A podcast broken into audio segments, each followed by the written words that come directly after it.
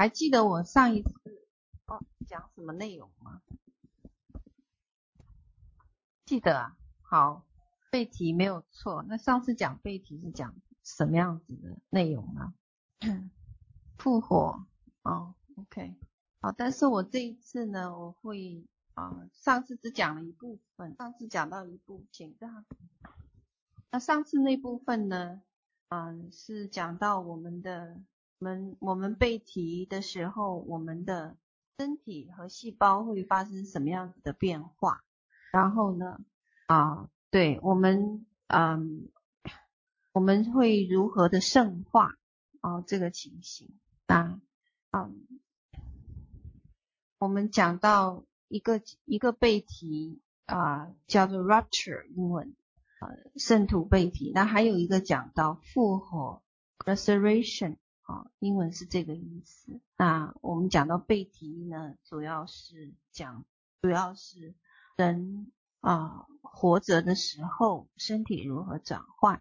那复活呢，就是指啊人死了，然后呢不要太看啊，人死了以后呢，灵进到呃灵人进到那个肉体里面，然后呢啊怎么样活过来？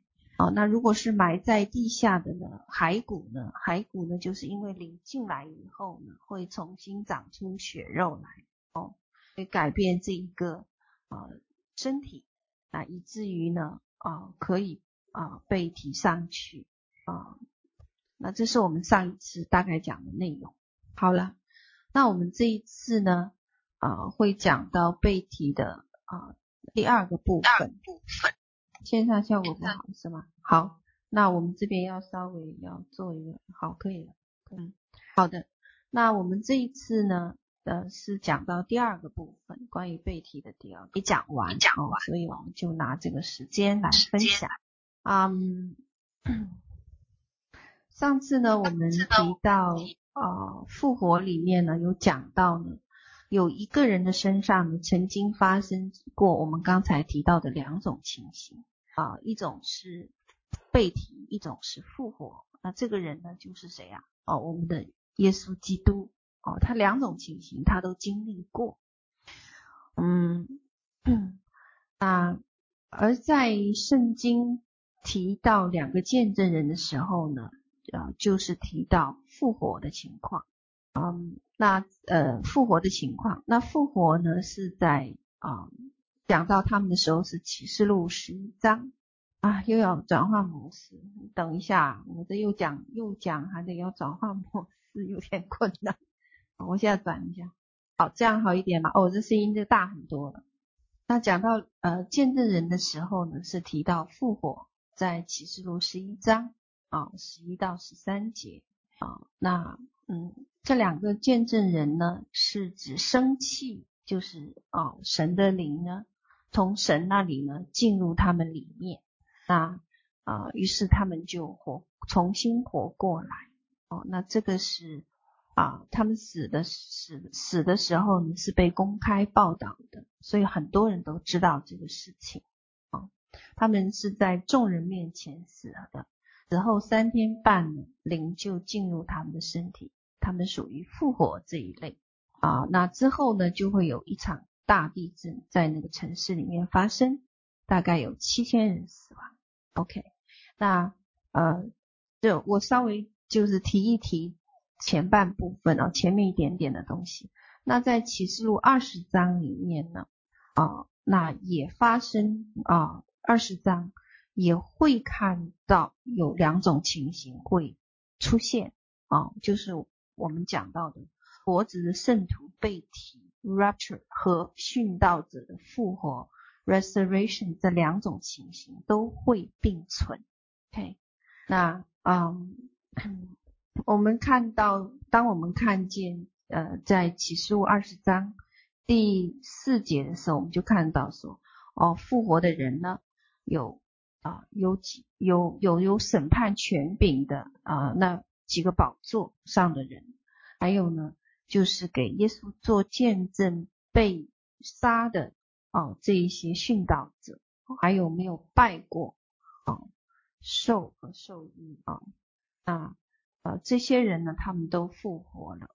那呃，在大灾难中呢，啊，在大的灾难中呢，那些嗯没有嗯那那呃那些啊千万圣徒当中哦，千万圣徒被提的千万圣徒当中，当中呢有殉道的，就是被杀殉道的。殉道者的复活，但是同时也有被提的啊，这跟在马太福音二十四章三十到三节里面讲述的是同一件事情。哦，那他讲到什么呢？他说，太福音二十四章三十到三十一节讲，人子的兆头要显在天上，然后呢，地上的万族都要哀哭，他们要看见人子有能力有大荣耀，驾着天上的云降临。差遣使者用号筒的大声，将他的选民从四方，从天这边到天那边，都招聚了来。OK，好，那嗯，那这呃，我们刚才提到的情形呢，就是跟马太福音二十四章三十到三十一节，他们讲述的是同一件事，同一件事。啊，那个时候呢，人子就来了，来的时候呢，就要驾着什么天上的云降临哦。啊，一定有一件事情发生，是什么？就是有号筒的声音，号筒的大声吹响，然后呢，选民就从天的四方呢就来了哦。这个是讲着，而且他提到说，啊，有人子呢有能力有大荣耀，驾着天上的云降临，这跟在启示录里面一章七节也讲到同样的事，讲到什么事情？讲到看啊，他驾云怎么样降临，众目要看见他，连刺他的人也要看见他，地上的万族都要因他怎么样哀哭。那提到驾云降临的时候，我们就呃想到也知道一件事情，说耶稣和云是一同出现的。啊，耶稣和和和云一同出现，但是呢，在这里呢，我我们我不认为呢，单单是描述云彩而已哦。那因为什么？因为在圣经里面有曾经提到过，说我们有云彩般的见证人哦。那讲讲到云彩般的见证人，明显指的是圣徒哦。那呃，在呃，我们就可以看见，当提到驾云降临的时候。很多情况下指的是什么？云彩般的见证人同来同来啊！这个在犹他犹大书一章里面也讲到，犹大犹大书一章十四节就啊，看啊，主带着他的什么千万圣者降临哦。好，那至少我们知道一件事情，就是复活和被呃呃关于复活呃关于被提。呃，关于并有、呃、什么情况出现，就是有号吹号的声音，号筒的大声出现，哦，号筒出现，啊啊，好，开了，好，好，那嗯，从天的四方呢，招聚神的选民，哦，这在经文里面，刚才我们提到，嗯，在马太福音二十四章。对吧？啊，天使呢，大声的有有一号，那在啊，嗯，使得那些被提和复活的圣徒呢，聚在一起，啊，千万圣者就跟耶稣进入耶路撒冷城征战。那呃，那在呃这里面呢，千万圣者和耶稣呢，一同会在跟新耶呃跟这个呃。新的这个耶路撒冷城呢，从天而降。OK，那这里呢有三十天哦，让全地的人能够看见耶稣和众圣徒的降临。那为什么是三十天？那我们后面呢会有啊会会会会呃方面的解释。嗯，那啊，这跟出埃及记十九章十九节，我还记得我们上一堂课呃上一次分享的时候提到呃。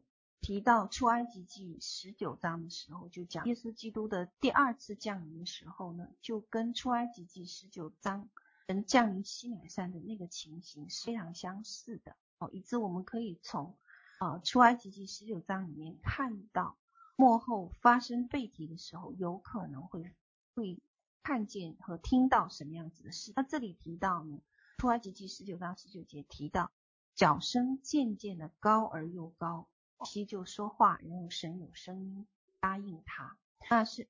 耶和华神降临西南山的时候，也是会提到一个重要的事件，就吹号和什么声？吹号和角声。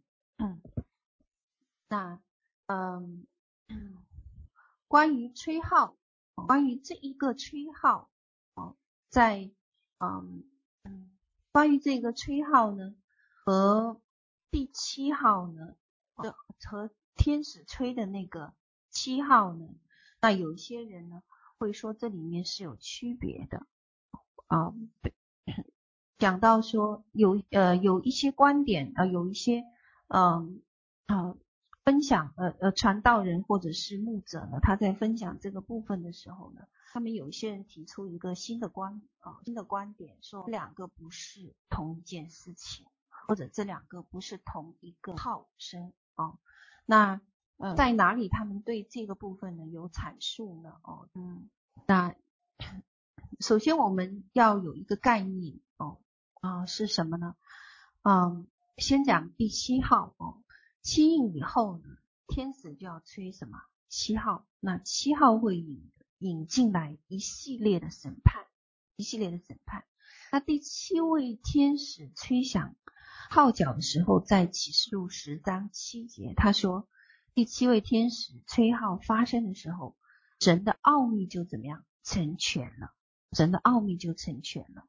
那呃呃，我们啊、呃、提到过，当这个当这个号声啊呃，呃讲到二十一项审判的时候，那每一项呢，在启示录讲到二十一项啊，在每每七项审判呃开始或结束。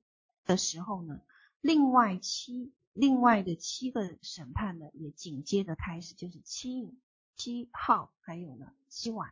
那当在七晚呃，当在七号开始的时候呢，七印在不在秩序呃持续当中呢？七印仍然是持续发生的。哦，所以七号的时候就加上了七印发生的光景和七号发生的光景。那到了七晚的时候，同样。啊，也被七号和七印也被包括在七晚的灾祸里面，我们会看到那些持续性发生的事件啊，所以七号的号声呢，会持续到七个今晚倾倒之后啊，我们都还会看到那个影响力，看到那个影响力。好，那嗯，那在这个经文里面，到底讲到说神的奥秘是什么呢？哦。入十章七节，那神的奥秘说到神的奥秘成全，那么嗯，解释呢会有不同的解释，有两种解释，我们都看到过。那第一种解释呢是说，在呃圣经里面呢讲到神国的奥秘成全了，就是说哦新旧约所揭示的这一个，所揭示的这个奥秘呢都已经被揭开了，哦新旧约完全了，是有人是这么解释的。那啊、嗯，讲到神书卷里所记载的神的奥秘呢，哦，都写在新旧约的圣经，是第一种解释啊、那还有第二种解释呢，是说，哦、嗯，被提这件事情呢，是神极大的一个奥秘，而且是在圣经中提到的啊啊呃极其大的最后的奥秘。所以这两种解释呢都有。那就要看你是如何看待这个神的奥秘成全了，到底是你是如何受和嗯，好啊，因为这个第七位天使崔浩呢，啊，就使得呢，啊，圣徒被提呢，就开始有啊第第一个看法，说到说圣徒被提和圣徒被提的聚集呢。啊，是发生在七年患难时期的什么后期？后期啊，原因是什么？原因就在于第七位天使吹响了第七号，一号。OK，那其实我们知道第七号吹完以后还有什么七晚呃七七晚，那七晚发生的时间是非常非常短的。那我们怎么知道它发生时间非常短呢？哦哦，乃是在但以理书呢，它提到不同的时间段，不同的时间段啊、那我们后面会稍微会讲到这个部分。嗯，好，好。那天萨罗尼迦前书呢？哦，第四章十六到十七节，六章十七到十七节呢，讲到呢，从主亲自从天降临，有呼叫的声音和天使长的声音，又有神的号吹响啊，在基督里死的人就必先复活。所以这里呢，很清楚的讲到，哎，复活有发生。在铁沙罗尼迦前书四章十六到十七节，那他还提到说，以后我们这活着还存留的人，必和他们一同被提到云里，在空中怎么样与主相遇，这样我们就要和主永远同在。哦，那这里呢有一件事情，就是说，同样的，一提到复活被提，一定讲神的号吹响，神的号，那这个是耶和华的号吹响啊，哦，那。还有一个呢，就在哥林多前书十五章，我们都晓得五十二到五十三节说，号筒末次吹响的时候，哦，因为号筒吹响，死人就要复活，变成不朽坏的，我们也要改变。好了，那这两个经文都在描述怎么样？我们提到的这一个被改变，就是啊、被提被改，呃呃，被改变就是啊、呃、复活。被改变，还有呢，讲到什么样？哎，被提到云里，在空中与主相遇的事哦。那这两处经文很明显都在讲说，有一件怎么样被提的事情哦，在在呃呃在幕后要发生。那这两个经文呢是谁写的？我们知道作者是保罗，作者是保罗。那保罗用了不同的的话来讲，说这个吹号，他说第一个神的号吹响，在帖撒罗尼迦前书；第二个在哥林多前书却说号筒末次吹响的时候，啊，号筒末次吹响时候，所以呃呃，在这个这个位这个地方呢，嗯，他是他是否是启示录里面讲到的第七位天使吹的号呢？那我看见呃有不同的人有不同的啊、这个啊、想法或者叫不同的看法，那啊、我们可以呃自己去思考这个问题。那嗯嗯他那有些人说是同一个号啊哦第第七位天使吹的号就是耶和华的号，也是号筒末次吹响的同一个号啊。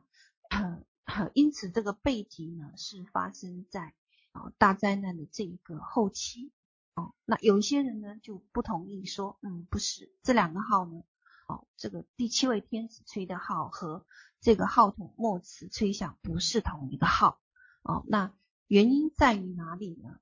原因在于哪里呢？是啊，耶和华的号和号筒末次吹响是由保罗写的哦。那第七位天使吹号是谁写的？约翰写的，因为在启示录里面是由约翰写的。那保罗写呃和约翰相隔写这两个经文的日期大约有三十五到四十五年之间，也就是说是三十多年之后或四十年之后，约翰写了第七位天使吹号的事。那好了，在这里呢，当这么写，当保罗写说，嗯，有一个耶和华的号响，死复活了。然后呢，在哥林多前书就讲，末次号筒，呃呃，号筒末次吹响的时候，死人就变为不朽坏的了啊。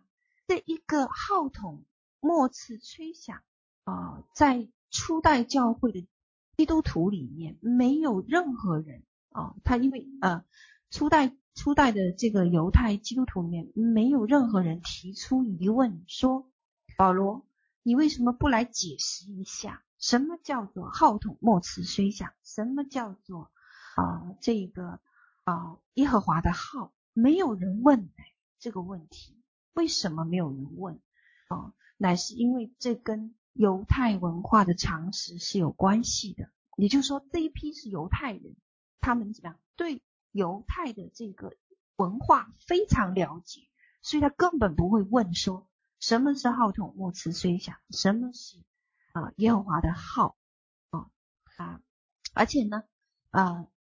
我们知道旧约是新约的影儿哦，那啊旧约呢呃呃旧啊旧约也是什么？新约要预言事情的一个预言啊。我们知道在希伯来书十二章哦和刚才提到的这个出埃及记十九章都在讲同一件事，是讲说啊摩西被提到啊这个西奈山顶，然后呢在神。神在那个地方降临，所以我们知道说，摩西当时上去跟神相会的时候呢，是一个被提的情况，哦，被提上去情况，这个我们在第一堂课已经讲过了啊。因为希伯来书十二章从十八节到二十三节就解释了那个山是什么样子的山。他说那个山是锡安山，永生神的城邑，是天上的耶路撒冷啊。摩西上的这个山顶呢，哦。啊、是什么？哦、是耶和华神的山，哦、呃，乃是天上是被提的一个状况，以至于他看到那个会幕的情况，天上会幕的情况，他才会回到地下来怎么样？来照山上的指示来建地下的这个山。嗯，这里呢也提到有角声吹响时，哦、在啊出埃及记十九章有号角的声音和神降临。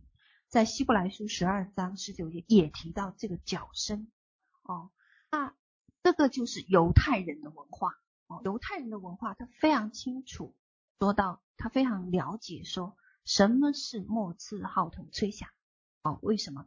我们从利未记二十三章就能看到这个事情哦，那利未记二十三章里面呢，二十四节呢，他就提到说，你小于以色列人说什么？七月初一啊，七月初一啊，你们要守圣安息日，要吹角做纪念，当有什么盛会哦？那这是吹角节哦。那吹角节的时候呢，啊，吹角节通常是在犹太新年啊啊九月或十月。那吹角节呢，有一件事情发生，是一百个号角要被吹响啊，一百个号角要被吹响。那这些号角又分什么？哎，很多不同的种类哦，分种类。那但是呢，所有的犹太人都知道，犹太人吹角节一百个号角要吹响的时候呢，有一件事情就是最后要吹响的是一个长号，长号哦，嗯，那么这个长号呢是最长最大声的号角哦，那这是所有犹太人都知道的事情。所有犹太人知道的事情，那么这就是为什么在保罗写到哥林多前书和帖撒摩尼加前书呃帖撒摩尼加啊这个呃前书的时候呢，这些犹太人都对这一个说法呢，都对这个描述呢没有疑义，因为他们非常清楚这是指什么。可是对于外邦人来讲呢，就不一定知道这是什么。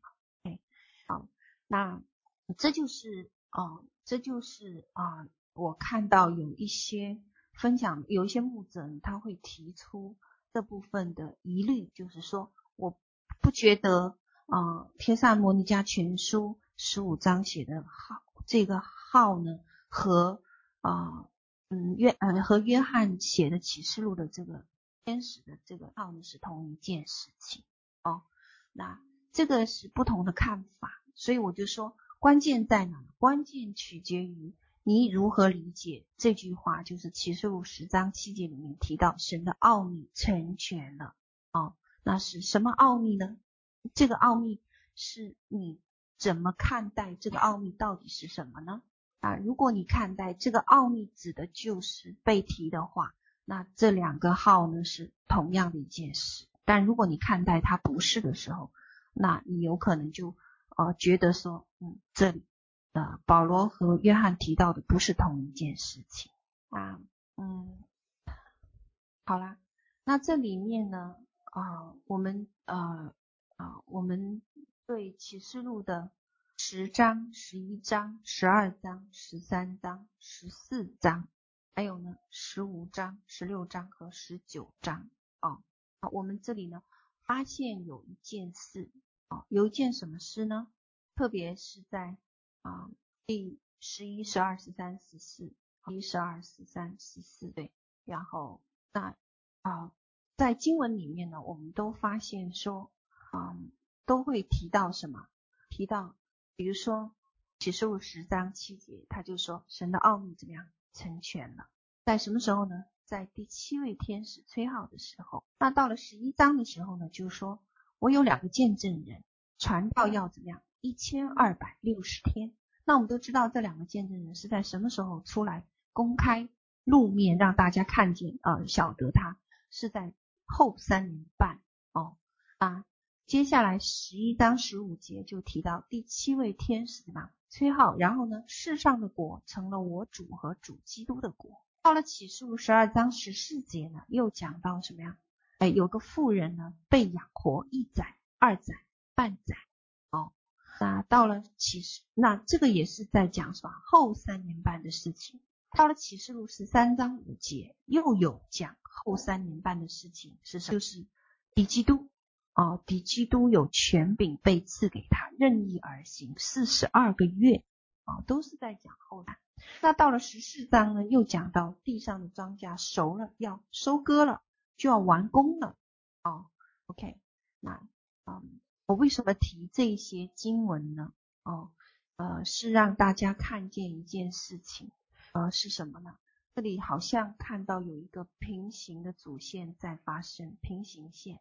哦，平行线，从第十章到第十六章，第十六章，哦，都会重复描述后三年半不同的一些事件是怎么样子发生的。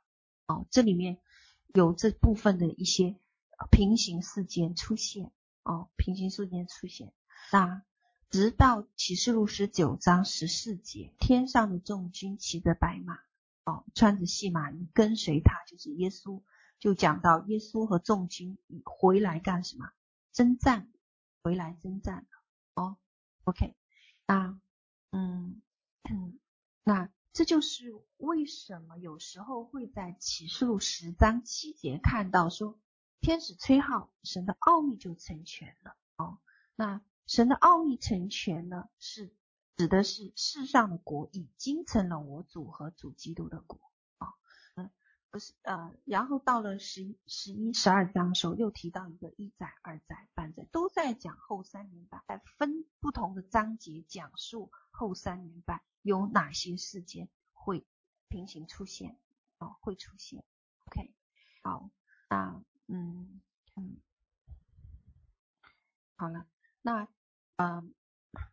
当七号，当约翰写的第七号吹响的时候，七位天使把第七号吹响的时候，呃，耶稣呢，呃呃呃，圣徒呢就被怎么样提到空中啊，提到空中啊，嗯，提到空中呢，这个完成这这个事件呢是在后三年半的一千二百六十日哦，一千二百六十日啊啊。那么在但以理书呢，却出现不同的这个日期，说到一千二百九十日。那在但以理书十二章十二节又提到一个时间，叫一千三百三十五日，对不对？啊，那在但以理书十二章七节又提到一载、二载、半载，就是一千二百六十日啊。那么，嗯。那说明在一千二百六十日后三年半呢，有许多平行的事件同时发生的，就是包括我刚才提到的啊，经文里提到的啊，我主的国怎么样？奥秘成全了，启示录十章，那启示录十一章啊啊，对不起，启示录十一章，启示录十章是嗯第七位天使吹号，奥秘成全，十一章是。世上的国成我主耶稣基督的国，两个见证人在后三年半传到一千二百六十日，到了启示录啊十二章是什么？神为他的渔民提供超自然的供应，就是有大鹰的翅膀把什么这个妇人载到啊这个旷野去啊躲藏多少天？一载、二载、半载，就是一千二百六十天啊。那嗯，所有这些事件在一千二百六十日之前，就是后三年半就发生了，但是是平行发生。那这样呢？啊、呃，这样呢？啊、耶稣就将圣徒怎么样提到空中啊、那这个时段结束，就是在第啊，我们看见了这个第七号之后呢，啊、地上呢还会呃呃呃但以理书呢还会提到一个时间，就是但以理书十二章十一节讲到的一千二百九十天。哦，为什么？哦，这个就是。啊，我们会看见说有敌基督的那个系统，哦，它有一个一整套的这个膜拜系统，就是呃到圣殿献祭的，或者说是呃毁坏的可证之事的这一套系统呢，还会存留三十日，也就是说，在地上这个黑暗极其的大，一直到但以理书讲的一千二百九十日，除掉这一个燔祭为止。哦，那这三十天呢？哦。跟这个七号呢，哎，你看，你就明白说，哦，这个七号结束之后，这个七晚的时间短到一个什么程度？有可能只有这三十天。这个七晚因为灾难极大的缘故，所以神怜悯世人，把它怎么样说的非常小。我就从这一个背提和七号，还有呢，啊、这一个日期就能看见。就能看见大约七晚所发生的时间，只有可能只有三十天啊，三十天。那一千二百九十日之后呢，耶稣呢就带领万军怎么样啊，攻占耶路撒冷，摧毁敌基督啊，摧毁敌基督。那这一千二百九十日呢就结束了，结束了啊，结束之后呢？但以理书十二章十二节又提到一千三百三十五日哦，OK，那这是一个奥秘，但是呢，啊，这个部分呢，啊，是属于个人领受，大家可以不用接受哦。那个人领受来讲呢，啊，这这里有个四十五天，他这四十五天是干什么呢？就是人的这个众子哦，千万的圣者哦，在这四十五天之内呢。啊来怎么样啊？清理敌基督的这个战场，啊，需要花费四十五日。为什么？他说等到这是一千三百三十五日，那人怎么样？变为有福啊，变为有福。嗯，好啊，因为讲很多的日期啊，讲背题呢，一定提到啊，提到日期啊，对启示录熟悉的程度。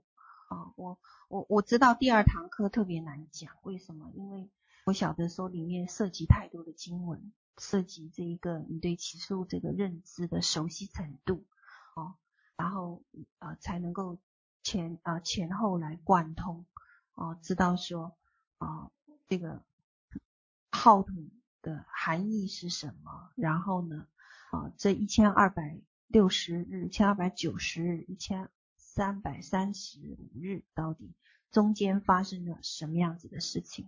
发生什么样子的事情啊？以及后三年半我们看见哪些事件的发生啊？能够辨认得出我们的日子进入了后三年半啊啊？啊！当敌基督进入这个圣殿的时候，突然间发生要怎么样？地上的人就要茫然看到说，哦，已经进入什么？后三年半了，OK，好，那，啊，好，那其实呢，也有人提一件事，说，啊，嗯，被提呢，嗯，不是单单发生在这个叫什么，不是单单发生在，嗯，后三年半的这个末期，哦，也有人提出背题是怎么样，灾中背题。啊，我相信你们听过这样子的言论啊。那灾前背题呢，你现在已经基本上很没有呃很多经文去支持它了。我相信这个部分我就不讲了啊。啊啊、我讲争议比较大的，那灾中背题呢，有一些啊、我们在第一堂课呢，其实我们提到一部分是什么？在启示录第七呃第七章里面讲到十四万四千人，还有启示录第十四呃啊哦十二章也啊十一章对不起，也提到过另外一批十四万四千人哦，那呃那。呃，这个是啊、呃，这个是目前提到灾中被提的啊、一个经文的根据，还有一个根据在哪里呢？在呃，也有人提出说启示录十二章啊、的第五节讲到啊、男孩子被提到神的宝座那里去了，对不对？好，相信你们在这部分你们都听过这样子的一个看法。好，这就是我我觉得说，哎，分享被提也挺挺不容易的啊，因为因为要有不同的人有不同的领受啊，那嗯，当我们这样讲的话呢，啊，很多人就在想说，嗯，哦，这个十四万四千人其实数目非常少，跟后面的千万圣者来讲，它的比例相当少，哦，比例相当少，那。呃，讲到启数十二章五节呢，我在分享启示录课程的时候呢，其实我有讲过这部分哦。但是今天呢，呃，因为这部分涉及另外一个奥秘，所以呢，就这部分我就不讲。OK，那我们啊、往下来，我们就我们要不要讲了多久？啊、哦，四十分钟而已。你们还要还要听吗？还是说就？对于你们来讲，会不会因为这个需要比较熟悉整本启示录的经文，要是就就讲。啊，那我尽快能够，其实我还有一半内容哦，怕讲的太长了，尽量缩减。嗯，好，那我尽量缩减，能把它啊讲。嗯，好，启示录十二章。啊，五节的这个部分呢，啊不提了，但是它的英文叫 catch up 啊，说被提到神宝去了。好，那嗯啊，这是另外一个奥秘啊，但其实我们有在有在这个全球点里面有有过这一篇的论述，篇的论述，如果有。弟兄姐妹留意的话，大概能看得到那个解释，其实在那，因为要解释起来就比较长，所以我就不解释。好，那嗯，讲到被提和复活呢，还跟一件事情有关系，非常密切。什么事情呢？就是神的节期，神的节期。好，神按照自己呢啊、所预定的节期形式，这在整本圣经我们都看到过。哦，那神是定义什么？节期定义记号的，则在创世纪一章是会讲到他的作为哦。那呃是呃按着神的节期哦啊、来行事啊，预定的节期来行事啊、那希伯来文对这一个神的节期呢，它会专门指特定的时间、特定的地方、特定的什么标记啊、啊。因此呢，我们知道说。耶稣基督呢，他第一次两千多年来的时候呢，他是在什么季节啊？什么节期来临的？住棚节哦，住棚节。那犹太人呢，有七个节期哦，那七个节期都跟啊耶稣再来有关系哦。啊，前面的三个节期啊啊，前面的啊啊嗯，前面的三个节期是春季哦。春季，那前面的三个节期呢？啊、我们知道，啊、耶稣是在什么？啊，逾越节，啊，逾越节死去的。OK，那祝棚节第一次来临，然后呢，在逾越节那天怎么样？受死啊。而在除酵节呢，他就躺在坟墓里了，就叫埋葬。啊，啊，除酵节呢，啊，就埋葬。啊，那。在初守节呢，当然耶稣是复活了啊。初守节呢，就是圣呃，耶稣就像不怎么样显现，就是复活了啊。所以看到头头前面的三个节气都是跟被提的事情啊，都都是跟啊啊耶稣，对不起，都是跟耶啊耶稣啊受死、埋葬、复活啊第一次来临怎么样有关系关系。那第四个节气叫五旬节哦，五旬节呢是讲什么样？教会诞生的日子哦，诞生日子，那时候圣灵浇灌哦，是初代教会的开始。哦是第五旬节，也叫圣灵降临节啊。接下来后面三个节期呢，哦，是在秋季。那这三个节期呢，到现在呢，还在预言当中，还没有发生的。那是什么节期啊？吹角节。耶稣为教会降临的时候，我们会听到一个什么最长的号角声，这就讲到吹角节，就是讲到第二次神降临的时候。耶和华神的号角会响起啊！那吹角节后的十天呢，就是赎罪日，赎罪日就是审判的日子。那在接下来十五天呢，就是什么？祝棚节。那祝棚节为期七天，庆祝外邦人和犹太人都要一起来庆祝祝棚节啊。弥赛亚呢，就怎么样？呃，要治理全地，这是一个啊。呃千禧年，呃，将来千禧年的呃千禧年的一个图画哦，住棚节就遇到这个啊。耶稣呢，在秋季的节期他是降临哦。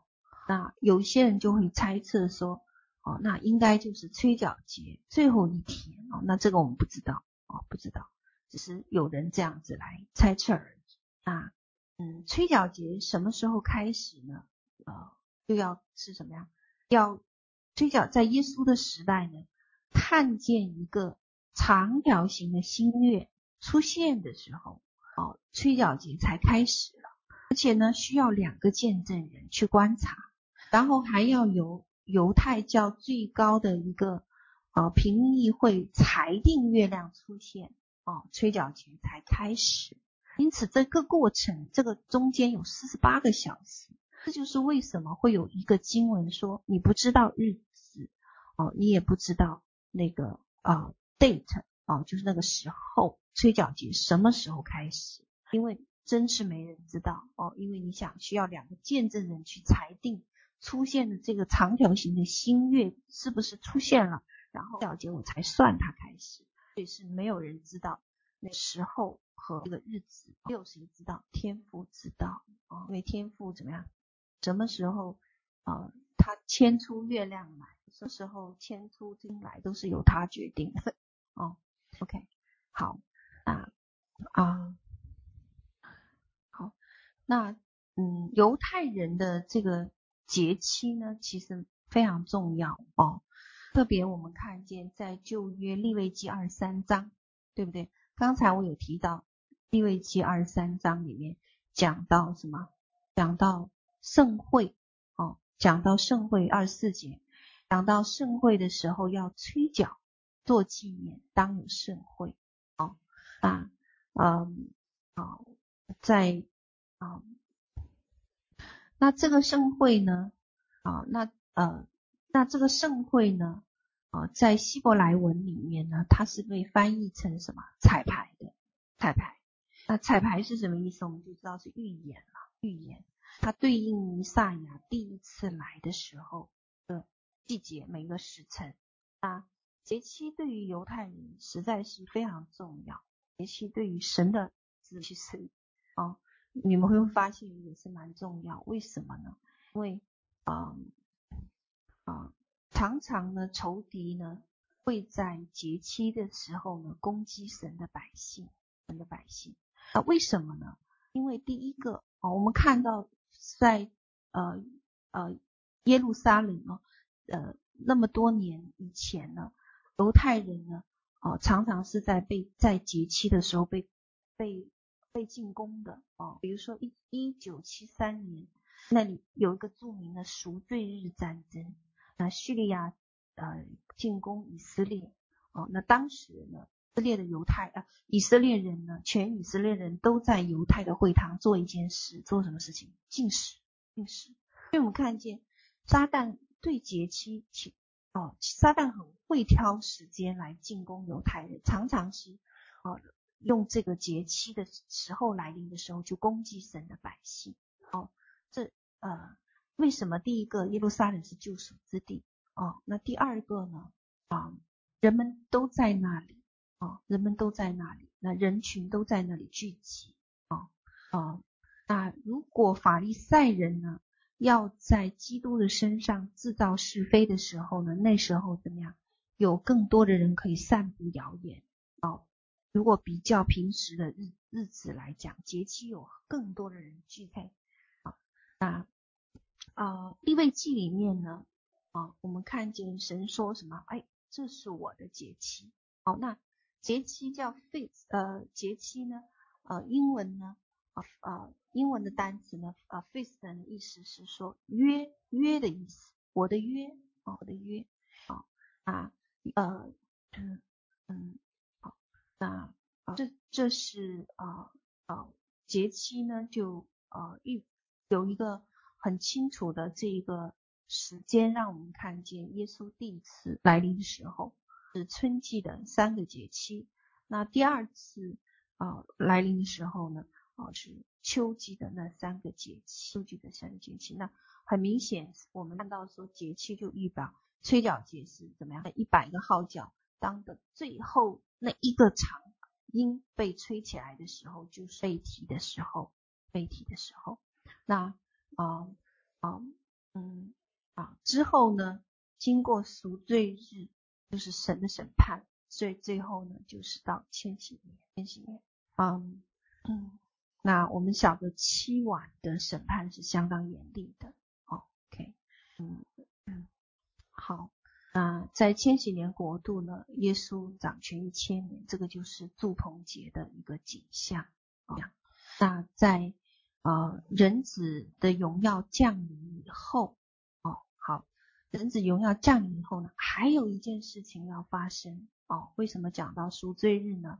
是因为被呃在马太福音二十五章三十二节说，万民都要聚集在他面前，他要把他们怎么样？分别出来，好像牧羊的分别什么绵羊和山羊一样。到了三十三节说，把绵羊安置在右边，山羊安置在左边。哦，左边。那啊、在被提后呢，有这样子一件，更清楚的一件分别，就是麦子和稗子都收，都都怎么样？啊，被分。分出来了哦，因为麦子要收走，稗子呢要烧毁哦。行义的和行不义的呢，在弥赛亚来的时候要分别出来哦。那因为行义的呢，将会拥有复活的形状，跟以呃弥赛亚在以色列作王，在全地作王怎么样？一千年啊，全地作王一千年。那嗯，这个呢就是讲到关于被提的啊。事情，那我们分了两次来分享，分两次来分享。好啊，我分享完了。嗯，各位呢有什么样子的问题要问的，或是我刚才讲的不是很清楚的，稍微有一点提问，但我不能保证我一定回答得了你们。其实我们第二堂课呢，我们主要讲的是啊被提里面啊它发生的特征啊。是有号角，OK，那它的时间段呢？啊，有人说是有有在灾中有这样子的一部分的人被提了，那有一些是呃啊，那在在幕后呃幕后的时候呢，千万圣者被提哦，那嗯嗯还讲到说呃呃撒撒帖撒罗尼迦前书。格林多前书和启示的第七号之间啊，每一个不同的观点是怎么样子的？那么他们到底是不是同一件事情？然后这个大家是可以去思考的，在我这儿不会有定论啊，但是你们可以去思考。OK，嗯，然后呢也会提到说，原来被提呢跟节期非常有关系哦，那特别是啊催缴节。来的时候，哦，这就是很多人都会很紧张。催缴节为什么？我们因为我们都知道，催缴节就是耶稣再来的这一个什么日子哦。所以每一年的催缴节很大家都很重视啊。哇，两位见证人殉道的地方，幕后大灾难是三年半还是七年？啊，两位见证人殉道的地方，好像圣经有明确的讲，他是在其实第十章第十一章，他说是什么啊？他们的尸首倒在大城里的上，这城按着灵异叫索多玛，又叫埃及，就是他们的主钉十字架之处。哎，嗯，对，嗯，有些哦好。呃，是耶路撒冷吗？是索多玛吗？哎，你们这人讲的已经有呃有人在回答，好不好意思？不明白，他讲了灵异哦，也就是说呢，这不是一个实际的地名，这是第一点。那么灵异呢，所多玛呢，又叫埃及，那埃及我们都知道，埃及还有一个含义叫世界，对不对？世界。所以呢，啊，有很多种讲法，有大部分人说耶路撒冷，那么也有人说什么美国，啊，为什么？因为美国在灵意也叫所多玛，同时它有一个两个日食交界之处就叫埃及，哦啊，这都是有可能的。好，嗯。还有一个提问是：末后大灾难是三年半还是七年？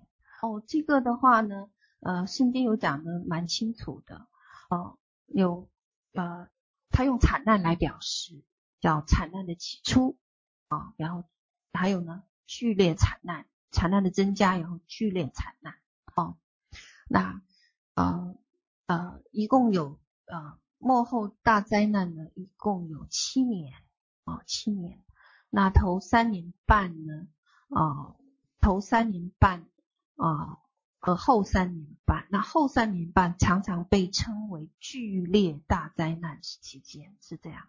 对，催缴节末次吹响就是主耶再来，是吧？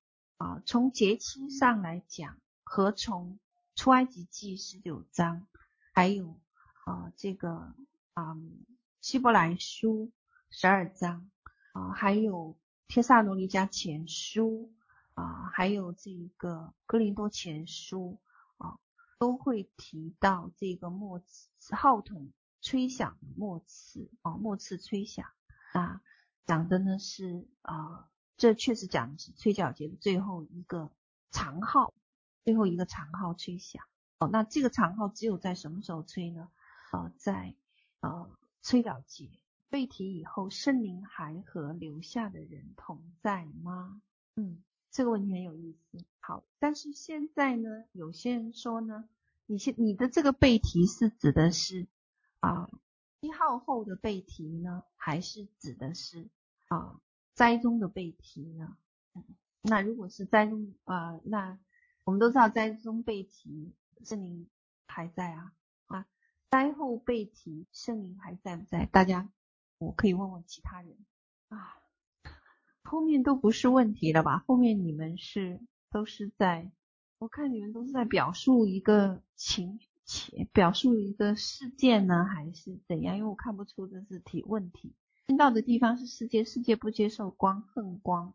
哦，不，这个这个是你表述一个意见，对吧？然后信道的地方还是应该有一个具体的地方。然后有人讲前三年半指耶稣传道的三年半啊，哦，那这个就好像差得太远。被提后，摩西是被提后返回的，返回吗？其实两个见证人啊，以前我们有分享过，但是我们讲的都是什么？啊，都是讲的是一个猜想啊，被提后地上的人能。这个问题是被提后地上的人能得救信主吗？讲到的是恩典还在不在的问题。那该受印的打了印记的，那被提后剩下的都是哦，剩下的呃有什么呀？